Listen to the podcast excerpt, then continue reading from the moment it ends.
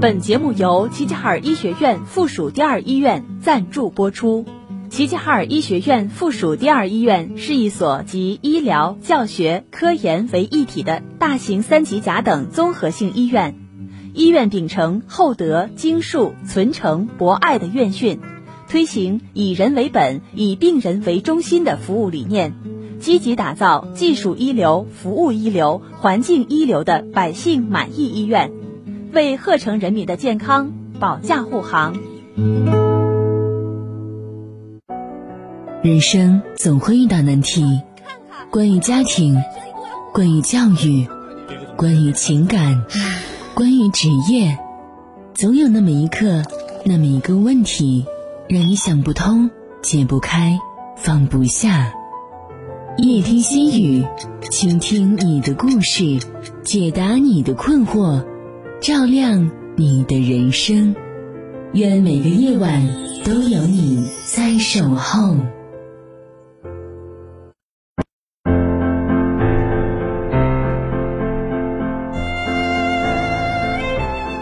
夜已深，城市褪去了喧嚣。夜听心语，用声音和文字治愈每一个孤独的人。我是笑菊，每晚九点，我在这里等你。每天的二十一点到二十一点三十分，夜听心语都会在电波中陪伴大家，倾听您的故事，解答您的困惑，开解您的心结。您可以锁定调频 FM 八十七点八，或通过中波幺幺九七千赫收听齐齐哈尔广播电视台综合广播的节目内容，也可以通过喜马拉雅或蜻蜓 APP 搜索齐齐哈尔综合广播在线收听。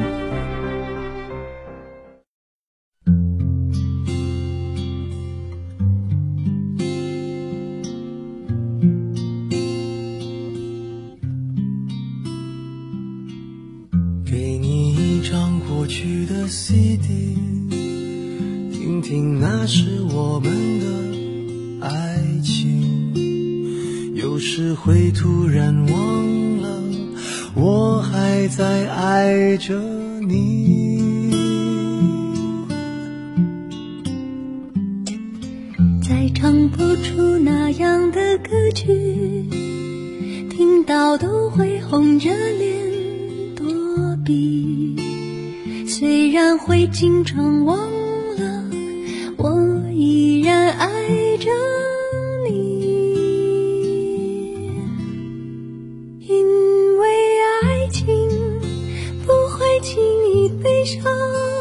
所以一切都是幸福的模样。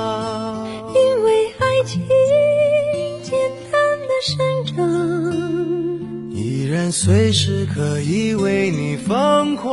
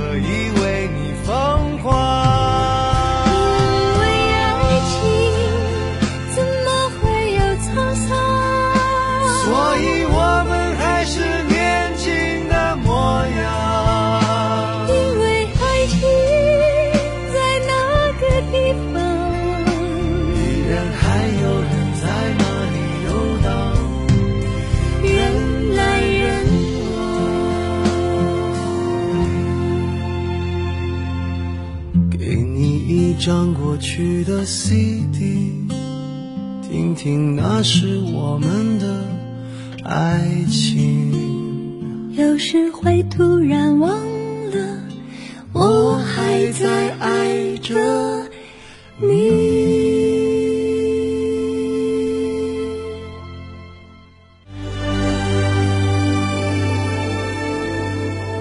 刘震云一日三秋，看不懂是笑话，看懂是人生。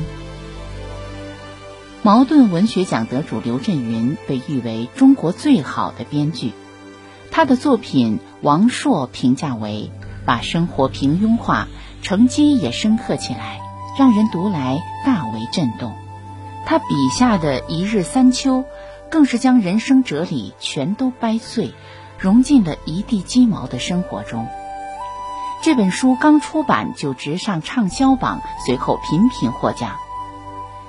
金牌编剧宋方金将其比作一壶好酒，越喝越上头；而刘震云则将其定义为一本哭书，一本用人命堆出来的书。然而他在书里并没有哀嚎。反而笔锋幽默，用讲笑话的方式将苦难娓娓道来。小说以上世纪六十年代的盐津小镇为叙事背景，用小人物琐碎又艰辛的日常剖开现实生活的截面，让我们一窥生存逻辑的残酷。在光怪陆离的世界中摸爬滚打，谁不是满身泥泞、面目模糊？谁不是为了活着一帆风顺，却终究扛不住命运搓磨，斗不过人心险恶？生活的遭遇与痛点，内心的欢喜与黑暗，最终在三餐四季中沦为扎心的笑谈。撕去笑话的面纱，显露出来的全都是赤裸裸的生活真相。关于命运。本领再大，也难逃老天爷的五指山。小说里所有的故事缘起于一个叫六叔的奇人。六叔是河南延津县豫剧团拉弦子的，一直过着吹拉弹唱的神仙日子。谁曾想，时代巨变下，剧团竟在一夜之间被解散。年近半百的他，只能去国营机械厂当普通翻砂工。六叔不认命，开始画画消遣苦闷。他画街坊四邻，也画阎罗小鬼；他画梦中情人，也画害人女妖。然而他画得越好，内心却越痛苦。他的画无人欣赏，非但卖不出去一张，还时常被拿来取笑。除了一个小伙子爱听他讲话，其他人全当他是个半老的疯子。后来家里穷得叮当响，妻子又患上抑郁症，柳叔才愤怒地把笔一扔，不画了。他看明白了，自己再正命也逃不出老天爷的五指山和命运下的这盘棋。他刚刚落子，就已经满盘皆输。之后很长一段时间，六叔像丢了魂儿一样寡言且麻木。一天夜里，他竟在睡梦中突发心梗死了，而他的画也很快被神志不清的六婶儿全都烧了。又是一个不认命却又不能赢的故事。人这辈子与天斗，与地斗，最终还是顺者昌，逆者亡。六叔画过一张自画像。是只被铁链拴在树上的老猴子，满身伤痕又无法逃脱。有人问猴子怎么这么惨，六叔说不想玩了。可耍猴的人不干，不就得挨打吗？何止六叔，你我不都是命运手里的猴子，被铁链吊着过活吗？起伏无常的生活，随时都可能给人致命一击。猝不及防的灾祸总打得你措手不及，哪怕你憋着一口气与老天赌一把，却是怎么抗争也摆脱不掉铁链的束缚。或许是一次行业改革，或许是一场意外，或许是疾病的偷袭。不管你本领有多大，命运只要稍微动动手指，就能把你压在生活的五行山下，不得翻身。关于活着，死太容易，难的是苟延残喘的活。六叔死后，那个仰慕他的年轻人将他的画中人、画中事写成了一本故事集，以此告慰六叔的在天之灵。这本故事集围绕着豫剧团三位名角儿樱桃、李延生、陈长捷展开。樱桃与陈长捷是人人艳羡的佳偶，陈长捷与李延生是肝胆相照的朋友。可话剧团解散后，三人的风光瞬间烟消云散。他们和六叔一样，进工厂做工谋生，仿佛被贬凡间的神仙，身上的仙气儿很快被生活里的鸡零狗碎磨光。不是为了几分钱争得头破血流，就是为了家长里短大动肝火。夫妻干架，婆媳大战，朋友反目，成了日常戏码。被人怠慢轻视，穷得顾不上体面，成了所有矛盾的根源。最让人痛心的是，曾经风光无两的樱桃，竟因为一把韭菜和丈夫陈长杰吵翻了天，上吊死了。而陈长杰为了躲避众人的责骂，带着仅仅三岁的儿子远赴武汉，当起了最低级的搬道工。他和儿子住在二十几人的集体宿舍里，他没白没黑的上班赚钱，儿子则孤零零的被锁在臭气熏天的屋里。大冬天，父子俩穿着脏兮兮的破棉袄，一日三顿多是冷水泡馒头。陌生城市里的孤独无助，生活上的苟延残喘，被他们嚼碎后硬生生的咽下。家破人亡的痛楚，背井离乡的落寞，总在一次次午夜梦回时将他们惊醒。然而，生活的磨盘再重，这对父子仍像被抽打的驴一样倔强地活着。老天从不眷顾谁，每个人都在险象环生的世界里如履薄冰，战战兢兢。有时候，死太容易。两眼一闭，这辈子所有的不公与悲愤都不复存在。难的是咬牙切齿的活着，在锋刀双剑中踽踽前行。命运的毒箭射来，你得忍住血肉模糊的疼；生活的重担砸下来，哪怕压弯了腰，你也得继续爬。这就是赤裸裸的生活，是当下每个普通人。正在上演的戏码。关于感情，人人都是演员，真真假假难辨。一年后，陈长杰在单位领导的撮合下再婚，并邀请远在延津的李延生前来参加婚礼。念及多年的兄弟情谊，李延生自然要去。可就在出门前，妻子胡小凤一把拉住他，阴阳怪气地说：“这一趟。”要花多少钱？你去了要不要随份子？家里都穷得揭不开锅了，倒显着你去关心别人。一句话点醒了李延生，他盘算着这一去就要花掉自己两个月工资，顿时取消了参加婚礼的念头。他立马给陈长杰去了封信，谎称自己崴了脚去不了。为了逼真点儿，他还装了几天瘸子，人前人后走了几圈儿。这边厢李延生演着瘸子，那边厢陈长杰再婚的消息，让凝固在他身上的往事又被四邻翻了出来。当年在话剧团时，陈长杰疯狂地爱上了样貌出众的樱桃，可在婚后，他却判若两人，与樱桃天天吵架，日日拌嘴。甚至在樱桃死后，他都不顾夫妻情谊，随便将其埋进乱葬岗，一走了之。如今再婚，陈长捷又开始嫌弃儿子明亮碍事。左思右想之后，陈长捷想出了一个好办法，他与李延生达成协议，将儿子送回延津，由李延生抚养，他每月出三十元生活费。起初，李延生顾虑重重。但媳妇儿一算，三。十块钱抵得上一个大人一个月的工资了。于是乎，李延生又欣然同意了。人前，他们一个哭诉自己的无奈，一个声称全是为了兄弟幸福；人后却是小算盘打得噼里啪啦响，绝不做亏本买卖。世事一场大戏，做人全靠演技。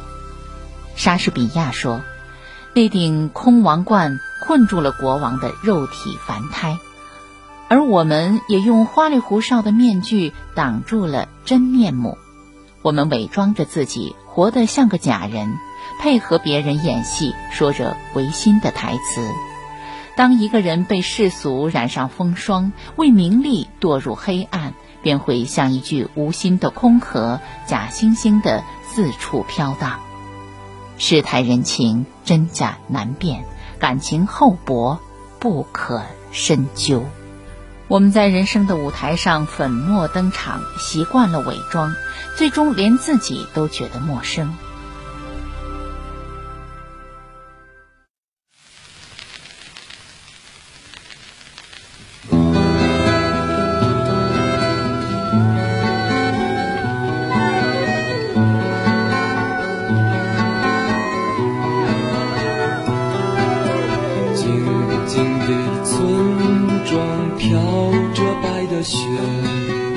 阴霾的天空下鸽子飞翔白桦树刻着那两个名字他们发誓相爱用尽这一生有一天战火烧到了家乡硝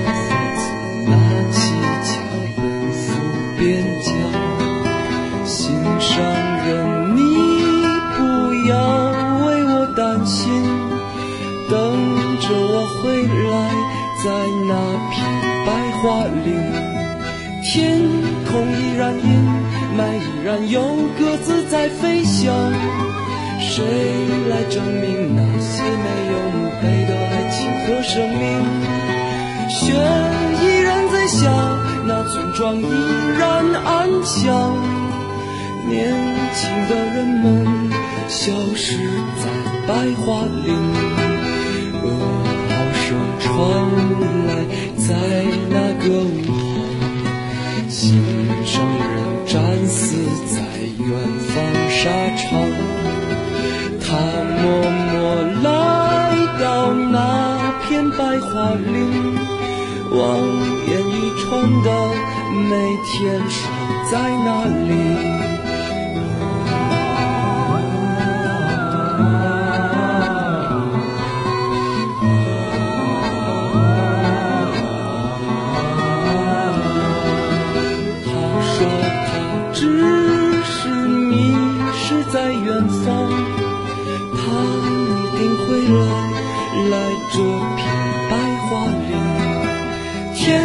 风依然阴霾，依然有鸽子在飞翔，谁来证明那些没有墓碑的爱情和生命？雪依然在下，那村庄依然安详。年轻的人们消失在白桦林，长长的路呀，就要到尽头。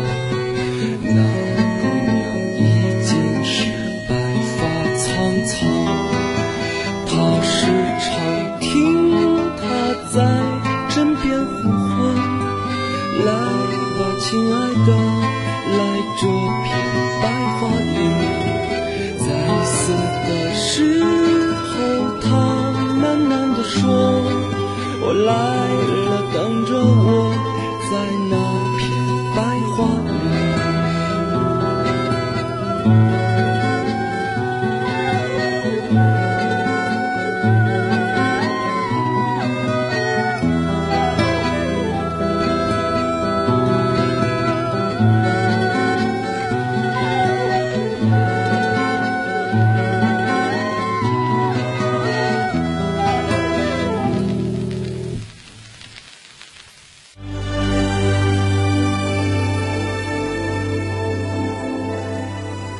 人心，天灾易躲，人祸难防。陈长捷与樱桃的儿子明亮是小说里最命苦的人。出生时父母落魄不堪，母亲樱桃死后，他又跟着父亲吃尽了苦头。寄人篱下十几年，可安稳日子没过几天，又在读高二时戛然而止。当时明亮是学校里外号“牛顿”的尖子生，本可以通过高考实现人生逆袭，可谁能想到，就在高考前的关键一年，陈长捷突然断了他的生活费。他为自己找了一个蹩脚的理由，说是媳妇儿不同意他给钱。而李延生夫妻一看没钱拿了，先是沉默了两天，从第三天起。胡小凤便开始甩脸子、指桑骂槐。懂事的明亮为了不让长辈们为难，主动辍学，自愿去卤味店当学徒。他的人生就这样在一瞬间发生反转，滑向社会最底层。不到十六岁的他，每天洗猪蹄儿、烫猪毛，不出几年就已被生活搓磨得不成人样。当同龄人在外打拼，陈明亮却早早结婚，娶了打工妹马小萌。婚后，他们夫妻恩爱，小日子过得红红火火。但明亮却不知道，妻子身上有个天大的秘密：他曾在北京做过小姐。而这段不堪的往事，竟在不久后被马小萌最好的朋友抖了出来。事情并不复杂，这位朋友因借钱被拒，怀恨在心，故意报复。这一下可把两口子推到了风口浪尖，明亮成了人人嘲笑的冤大头，马小萌则羞愧的几近自杀。严金是待不下去了，去武汉找父亲也不可能被收留，小两口只能靠自己找活路。他们去了西安。在菜市场卖过菜，在劳务市场做过苦力，受过地痞欺负，也遭到本地人的排挤。经过千辛万难，终于开启了一家卤味店，算是站稳了脚跟。这世上最不能直视的，不是刺眼的太阳，而是深渊般黑洞洞的人心。再好的朋友，也可能为了利益暗箭伤人。哪怕是血浓于水的亲情，也很难经得住推敲。人这辈子躲过了命运的重伤，却难逃人心的魔爪。毕竟岁月的侵蚀，生活的揭磨，太容易摧毁人内心的纯粹与善良。在人情世事里摔多了跟头，你就会明白，人不能神化感情，更不能小瞧人心。关于心态，人生困难重重，自己是最难的一关。刘震云被读者称为中国最绕的作家，在一日三秋中，他给我们讲述人间惨剧的同时，还将一个个神话穿插其间。小说里有个花二娘，是块望夫石化作的女妖。以笑话为食，常去人们梦中索要笑话。讲得好的奖励一个红柿子，讲不好的花二娘就变成大山把人压死。有些人看起来活得不错，内心却苦闷压抑，怎么也说不出一个笑话，结果就死在了梦里。开洋汤馆的吴大嘴生意兴隆，四座满堂。但却为了每天宰杀羊羔耿耿于怀，觉得自己犯了杀戒，造的孽下辈子都还不完。但他又不想另谋出路，只得在纠结与恐慌中压抑着，而心里紧绷的弦在一次醉酒后突然断裂。吴大嘴死于心脏病突发。上了吊的樱桃化作厉鬼后曾说。自己当时不想死，是花二娘来梦里找他。可是想想自己不如意的日子，他哪有心思讲笑话？与其被大山压死，还不如自我了断。还有算命的董瞎子，为人解惑、助人除灾，却一辈子因眼疾无法释怀，最终也是在郁郁寡欢中死去。其实他们并没有走到真正的绝境，生活还大有出路可寻。但熬过了穷，吃过了苦，受过了命运捶打，却最终死于过不了自己这一关。比起他们，最命苦的明亮，却在成年后活得通透洒脱。他靠卖卤味发了财，不仅出钱出力照顾年迈的陈长杰和李延生，还愿意帮助曾经欺辱过他的乡亲们，不计前嫌。不执着于爱恨，这副坦荡的胸襟让明亮收获了最灿烂的人生。生活中总会遇到一些让我们糟心的事，一些让我们意难平的人。过去的不能重来，失去的不能复得，苦苦纠结为难的只是自己。倒不如像明亮一样，把事看开，把心放宽。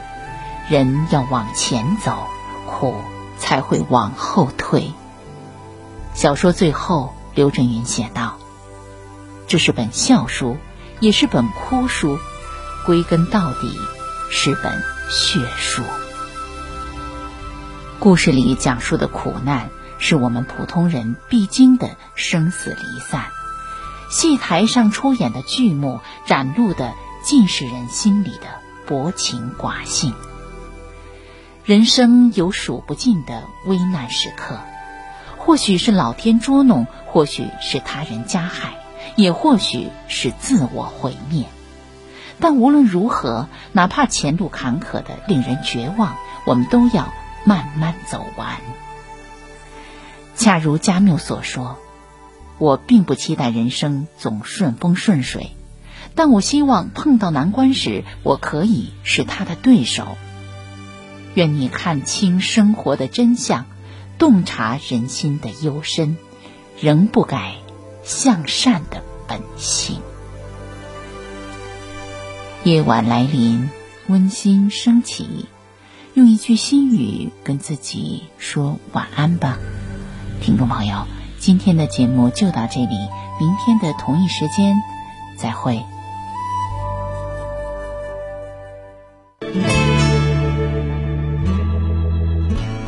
独自站在街角，脸上的伤痕没消，你哭着对我微笑，这画面像一把刀。我跪着向天祈祷，给我勇气面对一切好不好？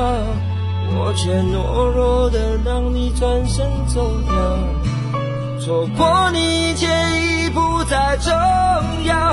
放手去爱，不要逃。爱不是想要得到就能得到，谁赢谁输已不再重要。能痛痛快快一场就好。放手去爱，不要逃。一辈子能有？会寻找有多少辛苦值得去炫耀？能看一生幸福到老，这样就好。